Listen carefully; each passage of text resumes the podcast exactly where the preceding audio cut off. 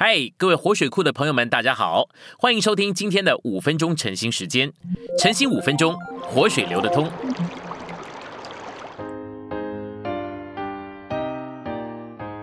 第十二周周四，今天的一处经节是马太福音七章十三到十四节。你们要进窄门，因为引到毁坏的那门宽，那路阔，进去的人也多。引到生命的那门窄，那路狭，找着的人也少。信息选读：谁能进马太七章十三节所说的窄门？只有具备五章九福里所描述之性质的国度子民才能进去。进窄门的人必须邻里贫穷、哀动、温柔、饥渴慕义、怜悯、清心，与众人和平，愿意为义受逼迫。并且愿意为基督受辱骂，只有具备这种性质的人才能进窄门。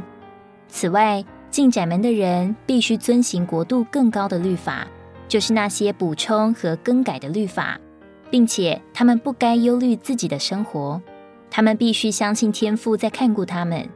再者，他们不该懒惰松散，而该殷勤奋发。这些就是进窄门走狭路的人。那门窄，那路狭，因为国度的新律法更严格，而且要求更高。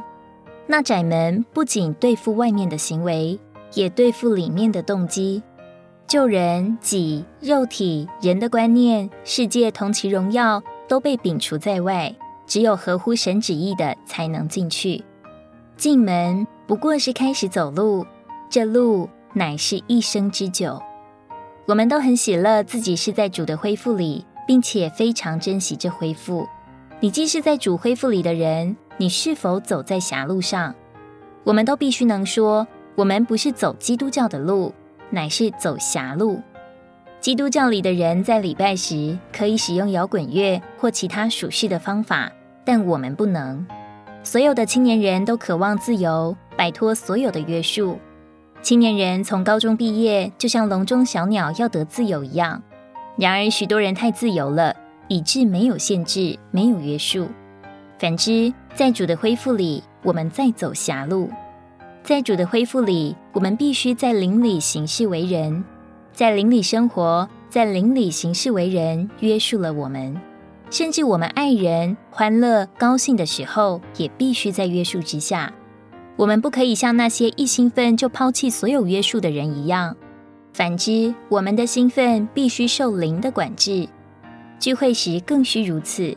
尽管我们可以充分释放灵，但就着身体的活动而言，我们该受约束。在每件事上，我们都需要走狭路，不可走阔路。在我们与弟兄们的交通中，我们必须受限制。你想要称赞一位弟兄吗？你称赞的时候。必须受限制。你要责备一位弟兄吗？你责备的时候必须受限制。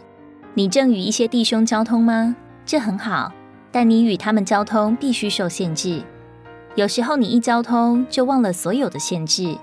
你谈了一个小时又一小时，不顾吃饭或休息的需要。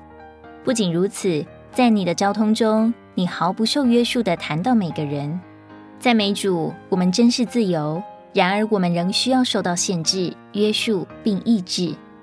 马太七章十四节的生命是指国度永远蒙福的光景。这国度充满了神永远的生命。这生命今天是在国度的实际里，来世要在国度的实现里。今天在主的恢复里，我们乃是走引到生命的窄路。今天的晨兴时间，你有什么摸着或感动吗？欢迎在下方留言处留言给我们。如果你喜欢今天的内容，欢迎你们订阅、按赞，并且分享出去哦。天天取用活水库，让你生活不虚度。我们下次再见。